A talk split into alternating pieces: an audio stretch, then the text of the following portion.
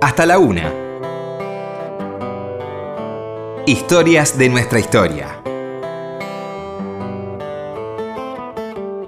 Con Felipe Piña. Por Nacional.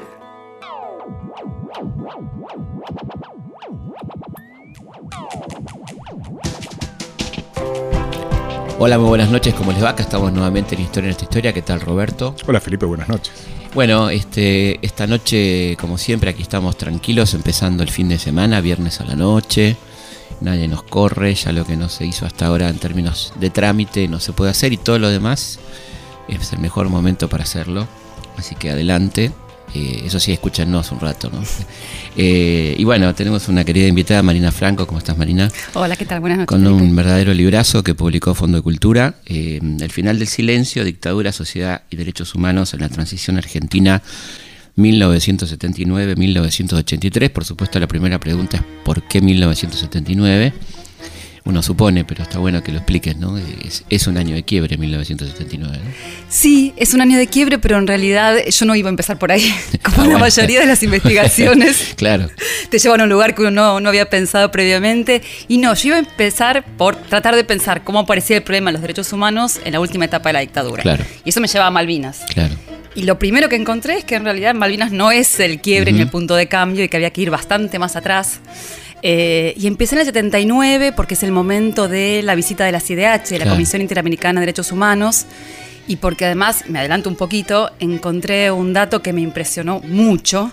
Y es que las conclusiones de esa visita de la CIDH y de un informe del Departamento de Estado de Estados Unidos fueron publicados en la prensa nacional eh, en primera página eh, en 1980, en abril de 1980, y ahí se decía absolutamente todo. Todo, Todo. Hasta los métodos- hasta los métodos de tortura. Torturas, desapariciones, centros clandestinos, etcétera. De manera que no hay duda sobre qué se sabía y no se sabía. Sí, esto es eh, realmente un tema que me, me conmovió mucho de, mm, del libro que te decía fuera de micrófono, tiene mucho de la tesis 4 de Benjamin, ¿no? Ni aún los muertos estarán a salvo, ¿no? Exactamente. Este, y bueno, yo creo que es muy importante, ¿no? Que hablemos eh, seriamente ya del consenso que tuvo la dictadura, ¿no? ¿Qué niveles de consenso vos pudiste averiguar, ¿no? En este- esta investigación ha tenido la dictadura militar argentina. Mira, eh, el libro también es lo que no pudo ser. Claro. En el sentido de que yo lo que realmente quería tratar de investigar y de pensar era efectivamente el consenso social. Claro. Y como eso es difícil de rastrear en términos de investigación, yo terminé más trabajando sobre los actores políticos dominantes, las élites, y ahí sí, claramente, yo no tengo ninguna duda, eh, hay un acompañamiento de la dictadura y en particular en la dimensión represiva hasta último momento. Hasta último momento. Sí, Mm. y en relación con el consenso social, diríamos, con lo que uno suele llamar la gente común y corriente, insisto, eso es mucho más difícil de demostrar, pero yo tengo fuertes convicciones en el sentido que también hubo acompañamiento a eso, lo hubo desde antes de la dictadura, en el sentido de esta idea de que había que eliminar la subversión, Sí. con todas las comillas del caso, y yo creo que ese consenso pro-represivo se mantuvo durante mucho tiempo, y aún incluso durante el alfonsinismo, Sí. costó mucho sacar a los subversivos, así llamados, de ese lugar de subversivos para empezar a entender que habían sido víctimas de una represión feroz. Y además este lo que se tardó en hablar, ¿no? Yo creo que casi en el 85, en- con el juicio, ¿no? Se empezó a hablar, eh, se fueron perdiendo muy despacito los miedos, ¿no? Que, que estaban, no era sonso el miedo porque vino el 87, los carapintadas, ¿no? O sea, no es que, que la sociedad aceptaba todo este tipo de cuestiones, ¿no? Pero volviendo a lo que decíamos, el año 79 efectivamente es un año de quiebre por el, la llegada de la CID y, y este dato que es muy revelador, ¿no? Es tremendo que se haya publicado el informe que este, algunos consideraban o, o fantasean con que fue clandestino, que se Claro. circuló clandestinamente y estamos hablando de los diarios eh, oficialistas prácticamente que publicaron en, sí, en su portada, ¿no? Exactamente, eran las conclusiones. Eh, y entonces, Conclusiones durísimas, por otra sí, parte. sí, sí, sí. Digamos, a esto uno podría sumarle que desde el comienzo mismo de la dictadura la prensa publicaba sobre los habeas corpus, desaparecidos, exactamente, eso estaba circulando, pero este informe del Departamento de Estado en particular y las conclusiones de la CIDH tienen un carácter de denuncia muy clara sobre la represión. absolutamente. Entonces, francamente, no quedan muchas dudas de qué se sabía y qué no se sabía, ¿no? Y que sobre ese dato uno después vea que, por ejemplo, los partidos políticos, con la excepción de Alfonsín, que en todo caso después lo, lo vemos, Mm. eh, sostuvo hasta último momento la posibilidad de negociar una amnistía con las Fuerzas Armadas, es francamente como mínimo escandaloso y como máximo hace pensar en realidad eh, cuánto de construcción social y política tuvo esa dictadura más allá de las Fuerzas Armadas. ¿no? Claro, yo creo que eso es interesante, ¿no? Ese frente que, que se conformó con la dictadura y ese consenso que lo tuvo, sin duda, ¿no? Exactamente. Este, y que si no, no hubiera sido posible llevar adelante semejante barbaridad, Sí, ¿no? Incluso más allá de eso, uno termina pensando que, bueno, finalmente para los sectores políticos dominantes, eh, la dictadura hizo cierto trabajo sucio. Claro. Y cuando el trabajo sucio estuvo terminado, para ser muy, muy clara, eh, empezaron a abandonar el barco. ¿no? Claro, Yo creo que- totalmente. yo durante toda la, la investigación tuve esta idea de cuando los actores, o sea, la iglesia, el poder judicial, los partidos políticos, eh, esta sensación de que todo el tiempo acompañan al régimen hasta que en un momento no lo acompañan más y abandonan el barco. Lo que se vio también en la prensa, ¿no es cierto? Exacto. Claro. Lo que iba a decir es que en un momento hacia el final de la investigación descubrió en un libro que hay una tapa de humor muy famosa, eh, ahora no recuerdo, creo que es de 1982, en el que hay una, una gran caricatura de justamente todos estos actores tirándose de un barco que se hunde. Exactamente, sí, que queda esa agua por todos lados. Exactamente. Sí, exacto. sí, y bueno, después está el famoso número prohibido que fue la patineta de la justicia. ¿no? Exacto, exactamente. Este, que que ahí, ahí no se podía, aparentemente. el único número de humor prohibido, ¿no? Sí. Eh, en aquel momento que era mm, la única revista seria que tenía Argentina. ¿no? Absolutamente, la- la mejor revista política. Claro, una revista llamada Humor, que era la revista seria de, de aquel momento. ¿Cómo te parece que fue posible? Eh, ¿qué, qué condimentos tiene la sociedad argentina para haber consensuado ¿no? con, con esta dictadura atroz, la más feroz que tuvo la Argentina? Mira, eh, sin ponerme muy teleológica, Sí, saco completamente de tema. Eh, en este momento estoy tratando de trabajar sobre la represión a comienzos del siglo XX. ujú, Y lo que uno encuentra es que ciertas formas de construcción del discurso político nacionalista, de eliminación del otro, del cuerpo social, del territorio argentino, etcétera, son muy similares a Sí. los discursos sobre la subversión.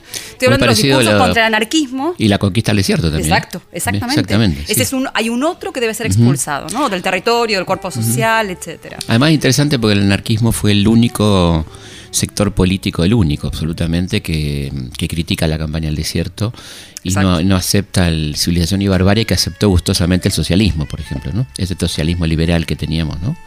Entonces, lo que quiero decir es que uno encuentra constantes muy claras, o sea, los discursos contra el anarquismo, contra los llamados indios, son muy similares a los discursos de eliminación de la subversión de los años 70. Claro. Esto no significa en absoluto que todo es igual y que No, no. el comienzo del siglo XX es igual que los 70. Pero No, de todas pero- maneras, yo creo que hay ciertas constantes del discurso político y del discurso represivo, que, bueno, que son permanencias fuertes, ¿no? Y que hay que pensarlas eh, en, esos, en esos términos. Yo creo que hay que huir de esa mm, crítica fácil, ¿no? De los sectores este, conservadores de que sacamos de contexto. No, no sacamos de contexto. Estamos hablando de cada contexto. Exacto. Y lo que buscamos no son este, empates, eh, buscamos eh, antecedentes.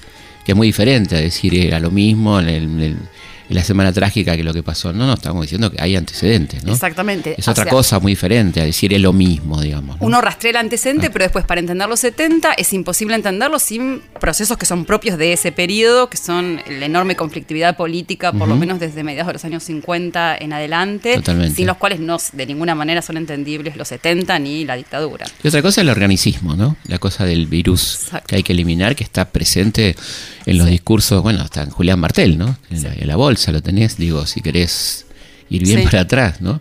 Sí, y, sí, sí, y es toda una constitución de la, de la derecha histórica, el organismo, que hay un cuerpo sano infectado por cuerpos enfermos, que inclusive hay una publicidad de la dictadura, donde aparecen los vacilos.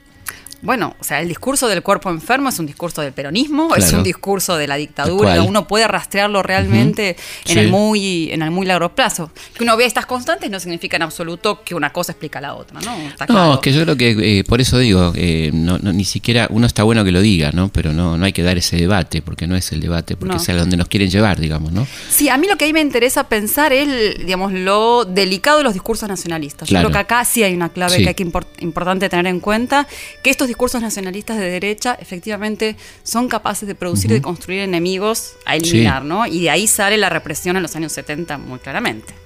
Fíjate que el título de la novela de Cambaceres es En la sangre. En la sangre, O, por ejemplo, el pogrom del 19, Sí. cuidadosamente ocultado. totalmente. Claro. En la sangre es tremendo, ¿no? En la sangre es una cosa de Cambaceres, es, es impresionante, ¿no?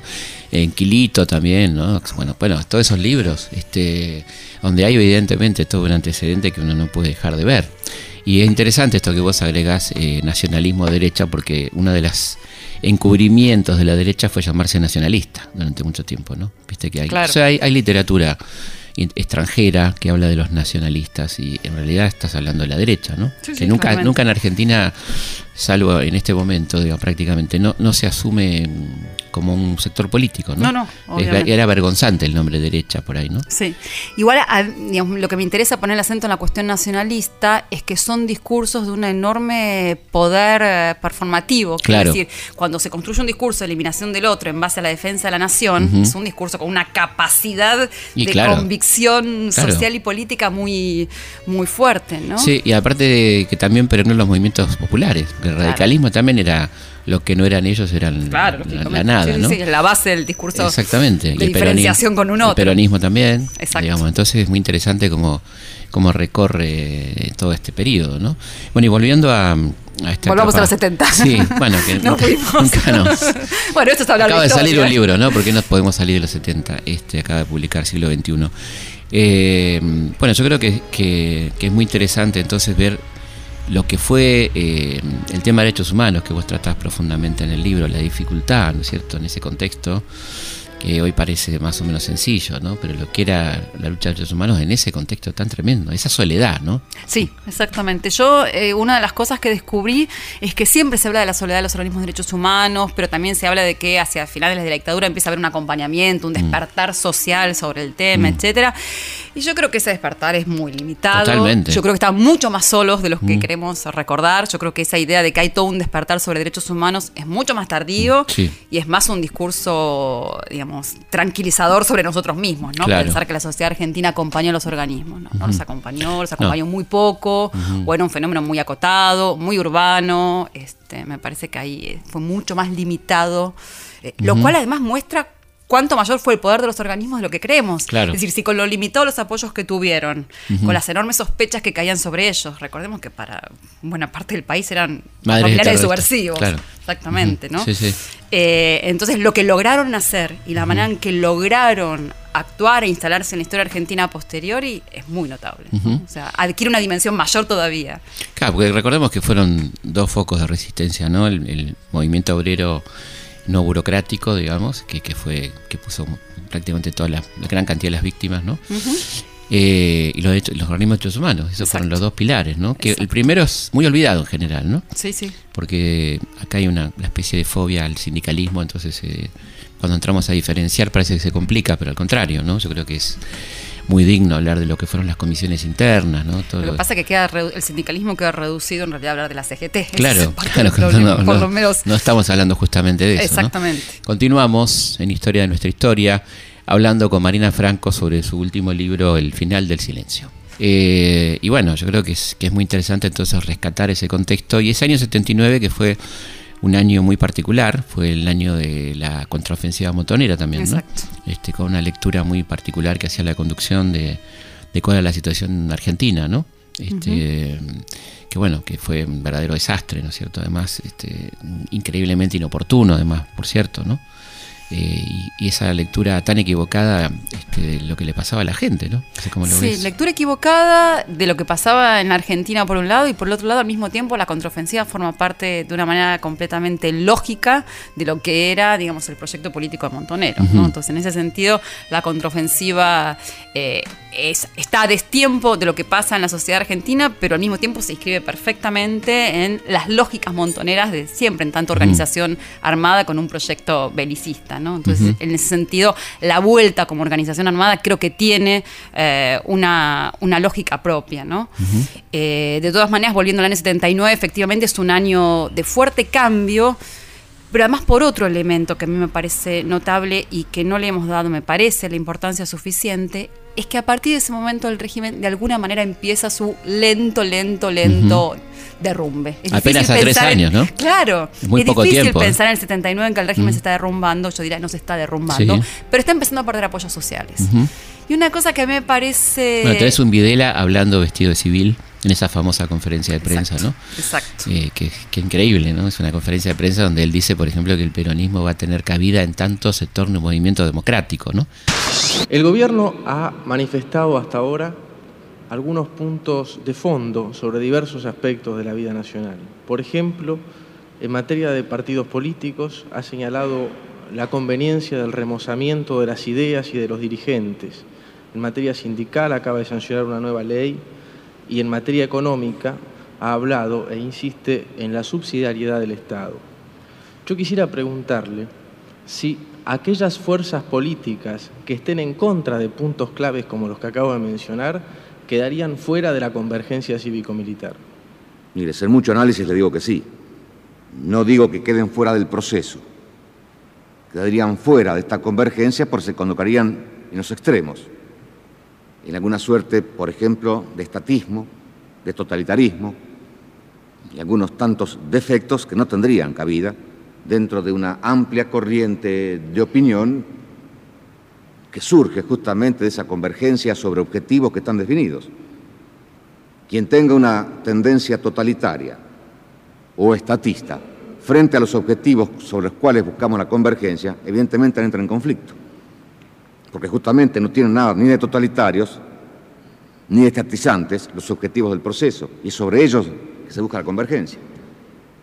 Así que habría, casi le diría, un automarginamiento. Quienes no adhirieran a esos, objetivos no están dentro de la convergencia, estarían en la divergencia. Por eso digo, no se excluyen del proceso. Estarían en la divergencia, estarían en el disenso y no en el consenso. En tanto no caigan en ese disenso ya en extremos inaceptables, tienen cabida en el proceso, no en la convergencia. Dice Videla, ¿no? Pero además el, el momento de las primeras movilizaciones este, obreras, las primeras convocatorias Claro, obreras este, contra el régimen, exactamente. No, decía que además hay un dato que ahí es importante, que el régimen empieza a perder apoyos en relación con la cuestión económica. claro. Y eso es un proceso imparable que en el 79 parece tenue, pero que para 1981-82 es gigante como Claro. problema para el régimen. Incluso la prensa, ¿no? Sí, sí. Eh, Clarín, que era ya se torna opositor. Fuertemente agitado por la prensa, Claro. diría yo. Fuertemente agitado por la prensa. Habilitado un poco por Macera, ¿no es cierto? En el 78, ¿no? Ahí hay un frente interno, que es digamos, las tensiones intramilitares más la imposibilidad del régimen de construir crecimiento económico. Y el un- fracaso del MON, ¿no? Exacto, de la posibilidad de una Sí. continuación política. Entonces yo creo que ahí hay elementos, o sea, cuando pensamos la transición o los últimos años de la dictadura, ponemos todo el tiempo el énfasis en el descubrimiento de las violaciones a los derechos humanos, los desaparecidos, etcétera. Descubrimiento que, como bien decís, no, No era ningún descubrimiento. claro. Eh, entonces, cuando ponemos el acento nada más que en eso, estamos poniendo un acento que está visto a la distancia, desde el presente, de lo que hoy rescatamos como lo más terrible de la dictadura. Pero en realidad, para la época, si justamente esos crímenes no eran tan graves para buena parte de la sociedad argentina, eh, sí era mucho más grave y mucho más dañino para el régimen en ese momento su fracaso económico y su fracaso político. Claro. Entonces yo creo que esos son procesos que van a ir construyéndose progresivamente desde fines del 79 y que van a ir creciendo y creciendo hasta que se transforman realmente en una bomba de tiempo para el régimen, sobre todo su fracaso económico. Claro. Entonces, eh, y como bien decís, efectivamente, la prensa y una gran parte de los actores van a empezar a impugnar todo el tiempo a las Fuerzas Armadas por su fracaso económico. En particular, por ejemplo, en eso en Clarín es muy, muy Sí, visible. Está ¿no? como casi habilitada esa crítica. ¿no? Exacto. Es- es- siempre estuvo habilitada, Claro. de hecho. Eh, pero lo que quiero decir es que el fracaso económico va a ir arrastrando cada vez más al régimen en términos de pérdida de apoyos sociales y políticos. Y después de Malvinas, efectivamente es el momento donde la denuncia sobre los crímenes militares empieza a ser más visible. ¿Pero por qué? Porque el régimen está tan claramente en un proceso de derrumbe que el resto de los actores políticos, la prensa, utilizan, y uso la palabra a propósito, Claro. utilizan el problema de los crímenes y los desaparecidos para debilitar más al Para régimen. impugnar a- al Exactamente. régimen, ¿no? Totalmente. Pero yo creo que el régimen está totalmente carcomido por sus propios conflictos internos y por el fracaso económico y político desde mucho antes. Claro. ¿no? Y un aislamiento internacional interesante Sí. también, ¿no? Bueno, hay- ese es el impacto de la CIDH. Claro, es un impacto más es- tardío. Y una cosa que da un poco de vergüenza ajena es eh, la conducta de los partidos políticos, ¿no? Está bueno que hablemos del tema porque este, algunos se, proclaman héroes, ¿no? Digamos. Exactamente. Eh, y fue una conducta vergonzosa, ¿no? Digamos, de, de la, de no recibir a las madres, de no atender a los organismos, ¿no? De tardíamente hacerlo, ¿no? Efectivamente. ¿Cómo fue ese, ese vínculo? Y hablemos de, de los distintos partidos, ¿no? Sí, eh, a ver, eh, yo diría que de todo lo, lo que uno considera que son actores políticos importantes en un momento dado, el de los partidos políticos en esta época es claramente el más vergonzoso, también es el más visible, porque justamente tenían que negociar con el régimen en la Claro. salida, de manera que sus actitudes y posiciones eran más visibles que las de otros. Eh, pero, por ejemplo, en el caso de los partidos políticos, muy claramente, muy claramente, están hasta último momento dispuestos a negociar con el régimen una salida pactada en relación con los derechos humanos. amnistía, digamos. Una amnistía, exactamente. O aceptar la autoamnistía militar, Claro. o negociar algo para no investigar nada, ¿no? Y este negociar algo para no investigar claramente significa negociar alguna forma de información. Es decir, lo que los partidos políticos necesitan para negociar una salida pactada. Y quiero recordar un dato que es importante. Esta salida pactada en relación con las violaciones de los derechos humanos se dio en todos los países del Cono Sur. Entonces, ¿por qué la Argentina sería la excepción? Claro, claro. Eh, esta fue un poco mi, mi pregunta fundamental. ¿Por qué la Argentina fue distinto? Bueno, fue fue- distinto. fueron peores otros países. ¿no? Exacto, sí, sí, Eh, claro. Uruguay claro. fue peor, Chile fue mucho O sea, peor. en esos casos se negoció absolutamente la impunidad. Sí, sí, sí. ¿Por qué la Argentina no? El primer dato obvio es porque por el fracaso y el derrumbe interno del régimen, ¿no? Pero digo, eso ya lo mencionamos. Lo otro que quiero decir es que la Argentina no, porque la desaparición de personas obligó, como crimen muy específico, generó un tipo de reclamo que es ¿dónde están? Claro. Den información. Ese tipo de reclamo tan particular hizo que el régimen, en un contexto de debilidad, tuviera que dar esas respuestas. Es decir, los partidos políticos exigían que para negociar la amnistía o alguna forma de impunidad, el régimen diera esas respuestas mínimas, porque había unas locas ahí en la Claro. plaza que exigían respuestas. ¿no? Hay una frase muy notable, hay una idea muy notable, hago un paréntesis, que aparece tanto en Clarín como en eh, de Olindo Vitel, Ujú. eh, y en momentos muy similares dicen, tenemos que dar una respuesta a estas mujeres, porque si no, en estos términos, Sí. estas mujeres, porque si no se van a enquistar en la vida argentina. Mira, Es fantástico. qué interesante. Fantástico. Bueno, volvemos al, al organicismo. Exacto. Porque enquistar es un quiste, ¿no? Exactamente. Claro. Eh, entonces, cerrando el paréntesis. Pero aparte son personas que aparecen rescatadas como héroes. claro. Cuando te hablan de Vittel, que fue el que habló con la comisión en el 79. ¿no? Exactamente. Sí. Mm. Eh, Bueno, Vittel tuvo posiciones como muy cambiantes, ¿no? Pero en todo caso, la, la mirada que hay sobre los organismos son gente que está molestando, claramente. Re- démosle una respuesta si terminamos con este tema, ¿no? Y esa es la posición efectivamente de la mayoría de los partidos, pero le están pidiendo al régimen que dé alguna forma de información. Y ahí es donde el- también interviene la propia posición militar al respecto. Y la posición militar de las Fuerzas Armadas es básicamente no dar ninguna información, porque como hoy sabemos a la distancia, si daban alguna información se... eh, Qué coherencia, ¿no? Hasta el día de hoy, ¿no? Impresionante. La convicción represiva de las Fuerzas Armadas Sí. es impresionante. Impresionante. Es lo que siguen diciendo hasta el día de hoy en los Sí, sí, juicios, sí, ¿no? sí, absolutamente. Eh, entonces, no Bueno, solo la, no... la negativa a auto, autojuzgarse, de lo que Exactamente. vamos a hablar después seguramente, pero digo.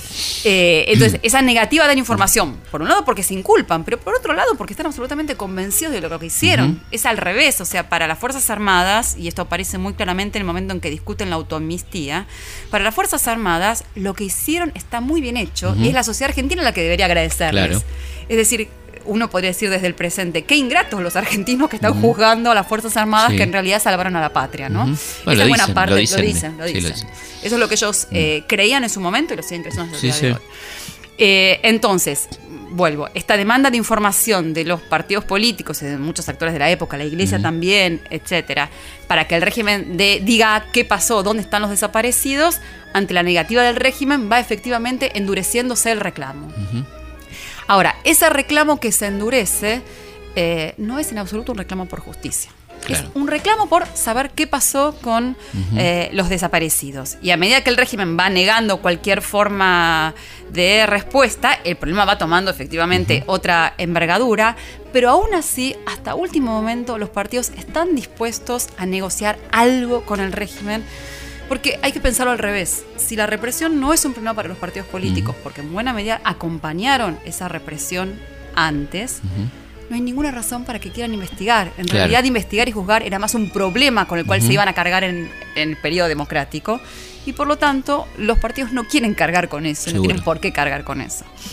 Acá hay que hacer claramente una excepción. Eh, digamos, Alfonsín en esto es notablemente diferente del Sí. resto de los actores políticos, incluso de buena parte de su partido, ¿no? Esto es Sí, importante claro. decirlo. O sea, no es el Partido Radical la diferencia, sino yo diría que es Todo Alfonsín. está muy bueno personalizarlo, ¿no? Sí, sí, sí. En- el en ese sentido hay que Radical, la verdad que dejó mucho que desear, ¿no? Bueno, el Partido Radical, o sea, el ministro del Interior de Sí. Alfonsín es Trócoli. Trócoli, es el mismo que va a defender después, en buena medida, lo hecho por las Fuerzas Armadas contra eh, la subversión. Entonces, Alfonsín tiene una posición muy particular. Alfonsín formaba parte de un organismo de derechos humanos desde 1975, La que la, PDH. la PDH. Ujú.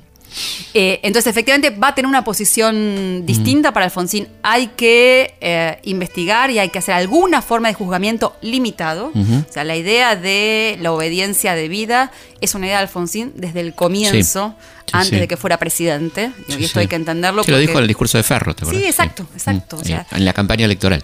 Él a mediados del 82 empieza a plantear públicamente la idea de que hay que juzgar y lo dice mucha soledad, no, no es una idea acompañada por ningún dirigente político. Eh, y ya en ese momento él plantea un esquema de responsabilidades, con la cual lo que hay que juzgar son en realidad nada más que a las cabezas, Las de las juntas militares. como se hizo finalmente. Exactamente. Entonces, en ese sentido, Alfonsín está eh, en una posición que es distinta del resto eh, y bastante solo. Pero lo que hay que tener en cuenta es que para nadie Alfonsín iba a ser presidente. Claro. Entonces, Alfonsín está más solo de lo que uno cree, porque no es el futuro presidente el que dice eso, es un líder político más. Totalmente, claro. Nadie daba los Exactamente. Sí. Y la otra cosa que hay que tener en cuenta, que acá interviene una variable inesperada, que es el azar. Alfonsín no iba a ser el gran dirigente radical que iba a disputar la presidencia, porque en realidad la dirigencia radical era Balbín. Claro, que muere. El mismo que había dicho que los desaparecidos estaban muertos. En el 77. Exacto, y que había sostenido muy acérrimamente al régimen desde su inicio. Sí, sí. Eh, en la Como había sostenido política. a la Libertadora en el 55. Era el candidato a la Libertadora. Exactamente. Mm. Entonces, si Alfonsín, perdón, si Balbín no hubiera muerto, otra vez la historia podría haber sido otra. Claro. Eh, pero bueno, esto hace que Alfonsín es una figura excepcional, pero relativamente acotada para el 82, hasta que efectivamente empieza a tomar eh, otra dimensión Bueno, el único que repudia de este de los, de los partidos grandes, digamos, la automistía. Exacto, exactamente. El exactamente. Partido Justicialista la acepta, Sí, no la discute. Exactamente. Este, Es más, se queda sin palabras el justicialismo cuando Alfonsín denuncia el pacto Claro. sindical-militar. claro, Exactamente, claro. sí, sí. Claro, exactamente. Bueno, es uno de los motivos de- también de la derrota, ¿no? Claro. Digamos, Sí, este, sí, sí, sí. Sin ninguna duda. Vamos a ir a una Sí. pausa y seguimos charlando con Marina Franco. ¿Cómo no? Hasta la una. Seguimos en Historias de nuestra historia.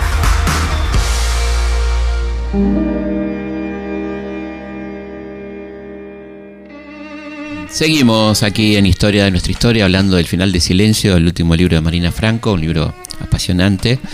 Seguimos hablando fuera del micrófono, cosas que no le vamos a contar, que están buenísimas. Este, pero bueno, estaba diciendo acá el doctor Martínez eh, algo vinculado al derecho, ¿no? Claro, me salió el abogado, dijo, está tan interesante el programa que los soft también son interesantes. Claro. Yo contaba est- esta historia de la ausencia con presunción de fallecimiento. Claro. Porque cuando se sostenía, nosotros cumplimos con la patria, decían, bueno, pero ¿cómo cumplieron con la patria? ¿Qué hicieron? ¿Eh? O sea que no había ficción jurídica para sostener lo que decía que habían hecho. Exacto. Y otra cosa muy, perdón, ¿no? Sí. Una cosa muy interesante en la línea del derecho es el rechazo de todos los habeas corpus. Eh, con lo cual no hay culpa, ¿no? Claro. Este, la re- porque el habeas corpus dice que, que- por qué se lo, de qué se lo acusa y dónde está, ¿no?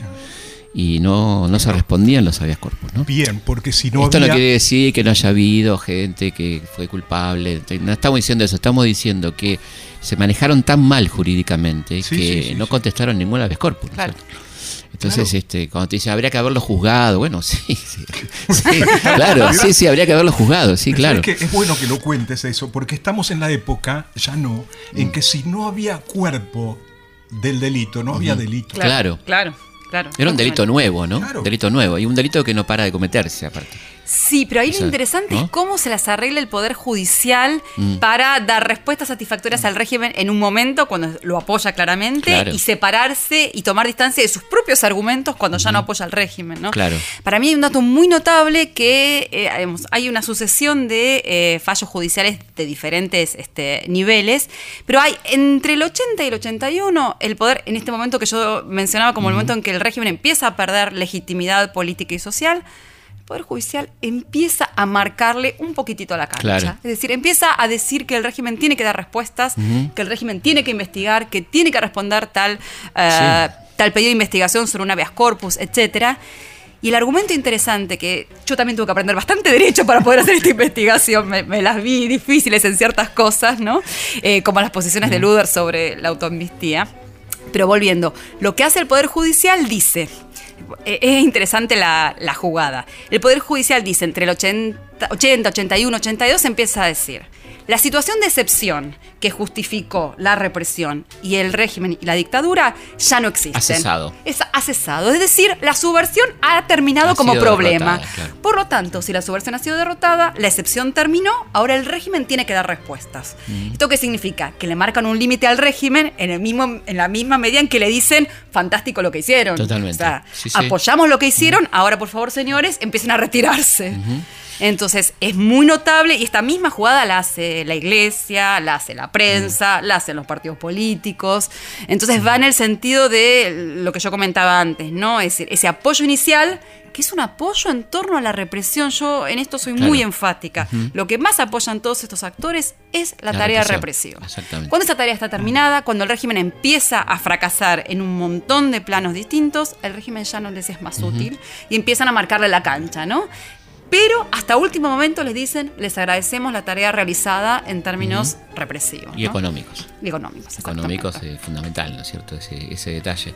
No sé si a veces eh, eh, me ha tocado ver muchas horas del juicio a las juntas. Y una de las cosas que me, me molestó muchísimo siempre fue el, la poca gana de esos jueces de estar ahí, ¿no?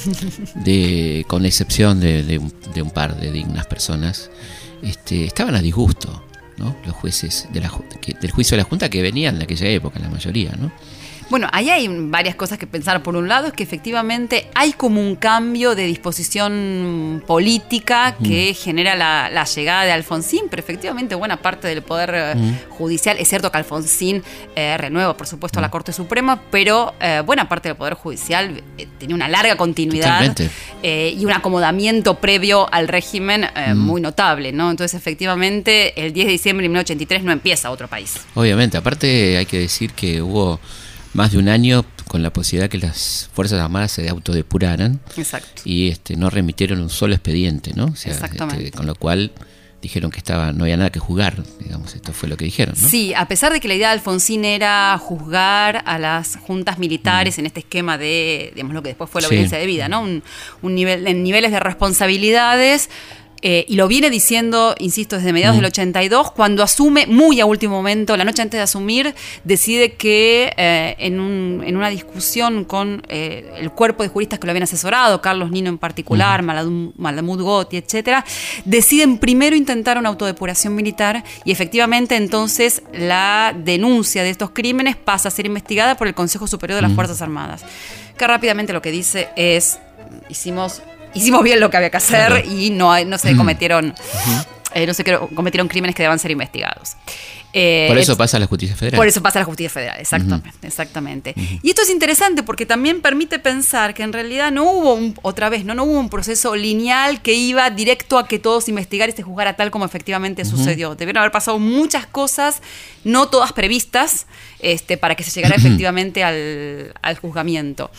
Digamos, de todas maneras, yo creo que ahí hay que rescatar el impacto social del nunca más y del juzgamiento, Totalmente, ¿no? O sea, si partimos de la idea de que no había, de que había una fuerte convicción social y política, de que la subversión, con las comillas que no se ven en la radio, eh, era responsable de lo que habían hecho las Fuerzas Armadas, que la subversión había provocado la violencia del Estado, si esta convicción existe fuertemente durante toda la dictadura, existe después de la dictadura, yo creo que ahí el nunca más y el juicio de las juntas como políticas de Estado van a tener un impacto social Sí. importante en empezar a modificar algo de, algo de eso, ¿no?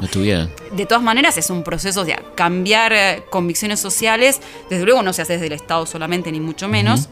Pero sí creo que las políticas de investigación, justicia y memoria tienen un impacto muy importante en ese sentido y lo han tenido en la Argentina desde 1983 hasta por lo menos 2015, ¿no? Es un proceso sostenido en el tiempo, no es del alfonsinismo Totalmente. solamente. Sí, sí. Y yo veía cine cuando vos contabas eso, porque me acordaba cómo se fue planteando la crítica a partir de esos lugares que ustedes decían. El tema económico, con plata dulce. Sí, claro. Claro, claro. El tema... La nona. Claro, La la, inflación, vinculación entre poder económico y violencia, como en tiempo de revancha. Sí. Claro. Esas cosas. ¿No? Sí, claro. películas, o sea, que hoy parecen, eh, digamos, que han quedado en los lugares comunes, la historia oficial, la Mm. noche de los lápices, por muchos lugares que te- comunes que tengan para ciertas cosas, también tuvieron un impacto social Tremendo. y político fundamental en esto. Yo o sea, yo antes que- hacía alusión al Estado, pero después está toda la dimensión de las movilizaciones sociales, los organismos de derechos humanos, la producción social y cultural, todo eso va modificando eh, digamos, percepciones sociales sobre lo sucedido. Es un paréntesis sobre la historia oficial, porque la historia oficial quedó como la película icónica sobre la dictadura, etcétera. Y la volví a ver hace muy poco tiempo y es notable, notable las cosas que denuncia que Sí. quedaron en olvido. Si uno Por- la ve, por- de hecho, la, la política económica, la, la escena del almuerzo es y la extraordinaria. participación de los actores civiles. Totalmente. O sea, está muy marcada en la película. Y la película quedó más como la denuncia de la apropiación de Sí. niños, militar, etcétera. Pero el lugar que ocupan los civiles y la trama económica es muy notable. fundamental. Sí. Es funda- esa escena este, es maravillosa, la escena de, este, del almuerzo donde está Guillermo Bataglia, increíble. el padre anarquista extraordinario, Hugo Arana, el hermano que trabaja con el padre, y este Alterio, que es un civil o un militar retirado, no sabemos muy bien, eh, que está con sus negocios y es el rico de la familia. Bueno, escuchemos este tramo que es extraordinario de la historia oficial.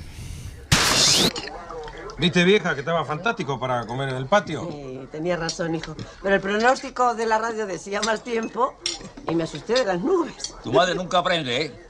Cree cualquier cosa que le dicen por esos aparatos. ¿Cuándo nos hemos equivocado con el tiempo, mi hijo y yo? eh? Cuando decís mi hijo, habla de Enrique, ¿no? Es la costumbre, hombre. Vive aquí. Y, y si vamos al caso, ¿cuándo miras para arriba tú para enterarte del tiempo? Únicamente que lluevan dólares, ¿eh? ¿Te sirve otro poco? Y siempre caigo, ¿eh? ¿Cómo me trabaja? Roberto, tu mamá te está hablando. Oh, mamá. Hasta Gaby.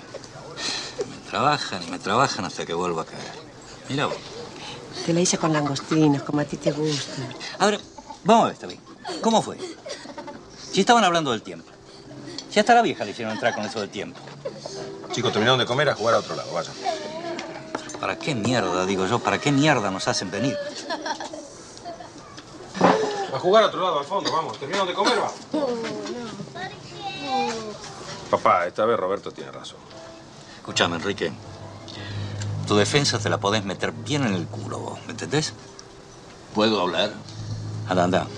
Anda a mirar las nubes con tu papito. A ver por dónde sopla el viento. ¿Puedo hablar?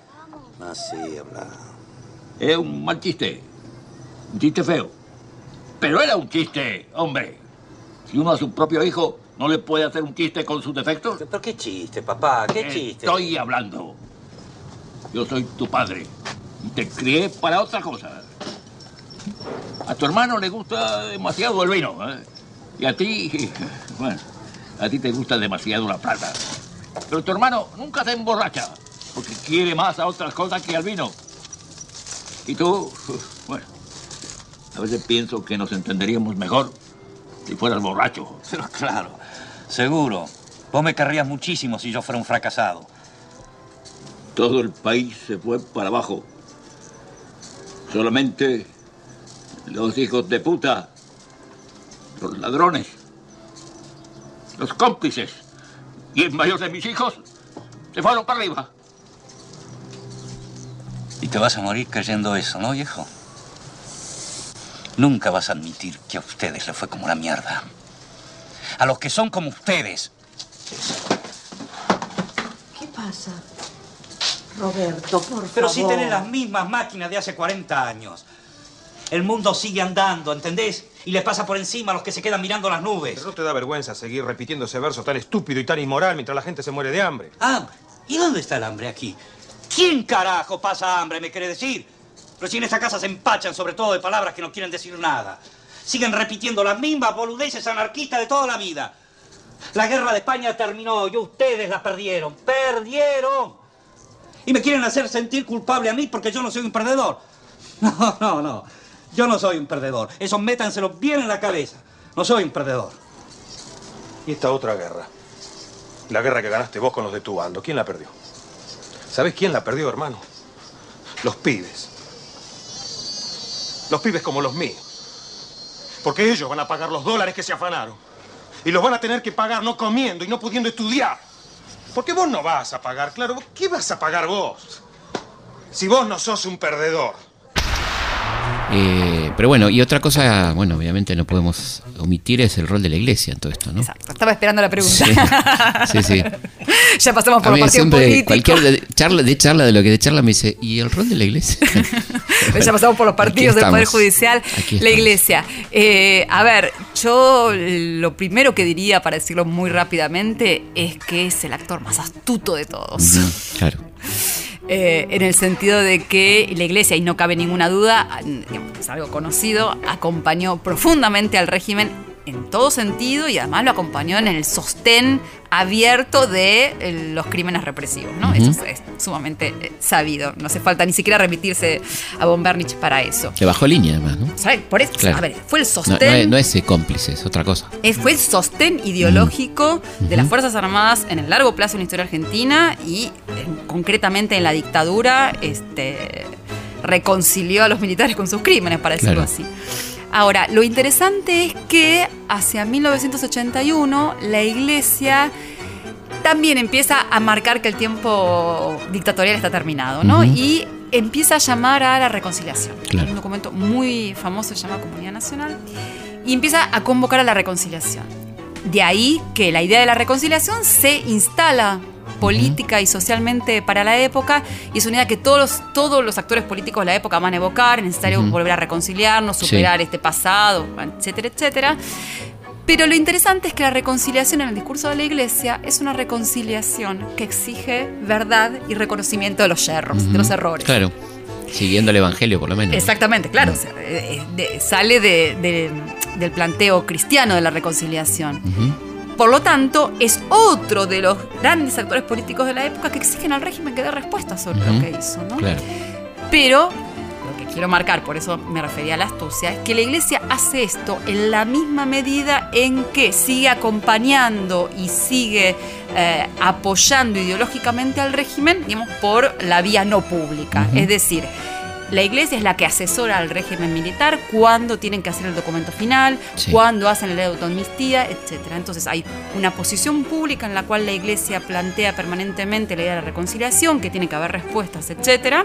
Y empieza a insistir fuertemente por el problema de los desaparecidos, y esto hay que decirlo, la insistencia de la iglesia sobre el problema de los desaparecidos va a tener impacto político en el sentido de instalar el tema públicamente. Llega hasta el Papa. digamos. Exacto. Pero en la misma medida en que la iglesia hace esto en términos públicos, eh, en términos privados, asesora y acompaña al régimen hasta último momento. Y a los recibe- personeros del régimen. Exacto, y recibe favores del régimen hasta último momento, favores económicos del régimen hasta último momento.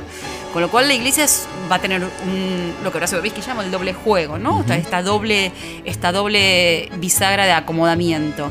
Y hago un pequeño paréntesis para decir que el Poder Judicial hace lo mismo. El Poder Judicial denuncia al régimen o le pide respuestas, empieza a procesar a buena parte de eh, los actores militares más notables. Aún en dictadura hay varios de ellos procesados. Macera, por ejemplo. Exacto. Sí. Eh, pero igual el caso de Macera es un ajuste de cuentas Sí, porque, interno. porque tiene- es un delito por el caso privado. Branca, claro, un delito privado, digamos. Pero de todas maneras hay muchos militares procesados y el Poder Judicial los procesa pública, o sea, quiero decir, los procesa, es una información que es pública. Por lo tanto, la sociedad argentina lee que buena parte de los principales actores militares están procesados, inculpados, etcétera, en la misma medida en que esos actores del Poder Judicial, jueces, están en comunicación con la Junta Militar y les dicen, por favor, eh, voten y eh, aprueben la automistía porque si no tengo que procesarlos. O sea, necesitamos que ustedes aprueben la automistía para que yo los libere. Con lo cual, tanto Poder Judicial como Iglesia juegan en este doble rol de denuncia pública y de una aparente presión pública contra el régimen y al mismo tiempo en una negociación interna de los apoyos que siempre existieron, ¿no?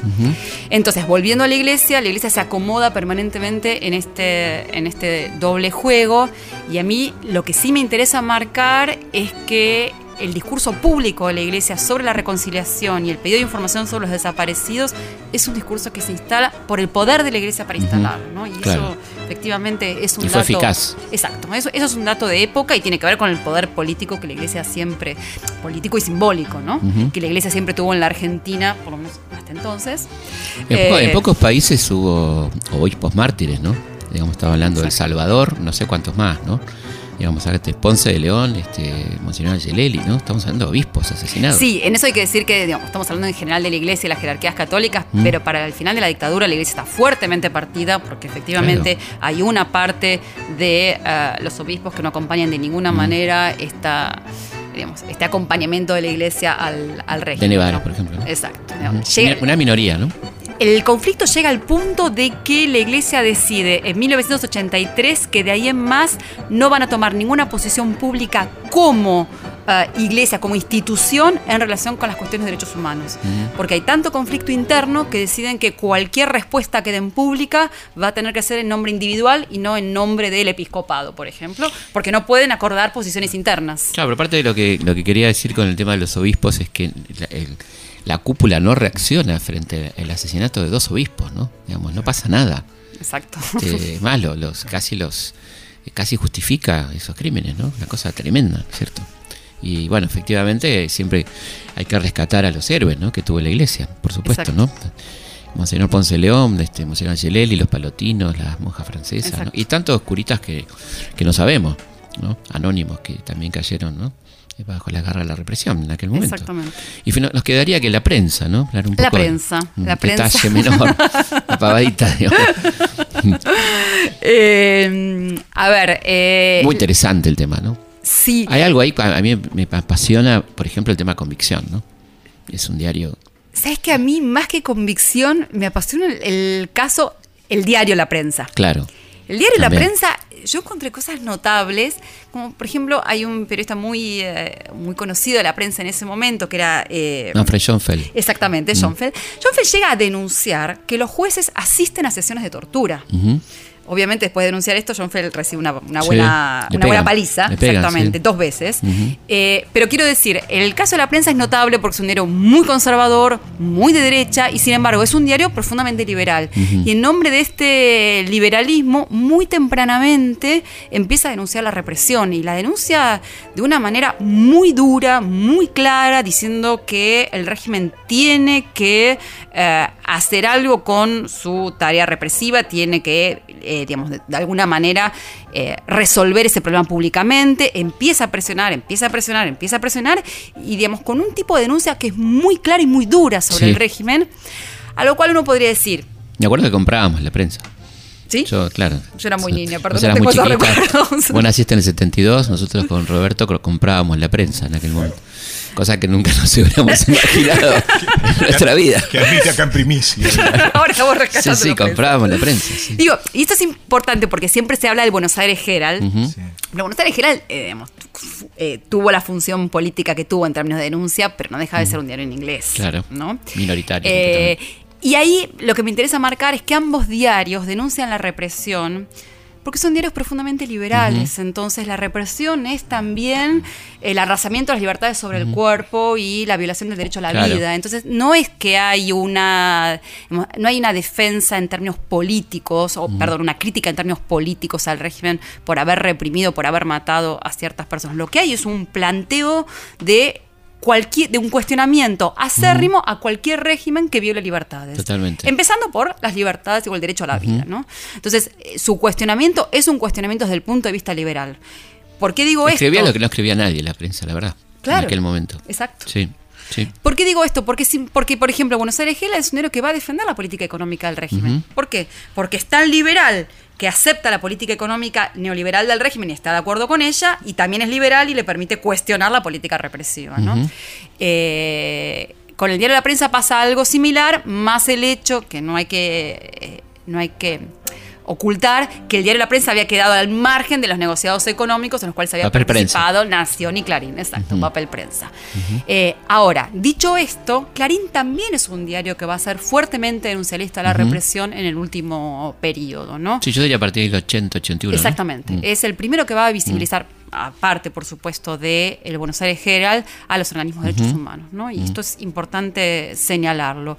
Entonces, eh, hacia la segunda parte del régimen, 80-81, la cuestión de la represión empieza a ser visible porque la prensa empieza a tomar la decisión de visibilizarlo, ¿no? Y, y en esto va claramente a la retaguardia de la nación. Claro. Obviamente que hasta último El más momento. fiel de todos. Exactamente.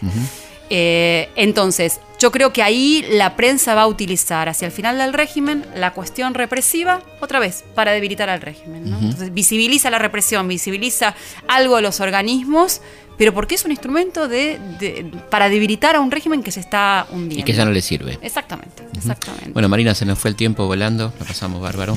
Bueno, me Este, a pesar de hablar de un tema tan heavy como este. si yo me pero, apasiono, perdón. eh, sumamente interesante, les recomendamos eh, fervorosamente el libro El final del silencio que publicó Fondo de Cultura, Marina Franco, así que bueno, un libro muy muy necesario sobre este periodo y que habla de temas que lo- la mayoría de los libros sobre ese periodo no hablan, así que muchas gracias Marina. Gracias a ustedes. Nosotros nos volvemos a encontrar como siempre viernes a la noche, madrugada del sábado, aquí en Historia de nuestra historia. Hasta la próxima. Historias de nuestra historia. Conducción, Felipe Piña. Coconducción, Roberto Martínez. Producción, Carlos Suoski. Archivo, Mariano Faín. Edición, Martín Mesuti. Martín Mesuti. Nace una flor, todos los días sale el sol. De vez en cuando escuchas aquella voz, como de pan, gustosa de cantar en los aleros de la mente con las chicharras. Pero a la vez existe un transformador que te consume lo mejor que tenés. Te tira atrás, te pide más y más y llega un punto en que no querés.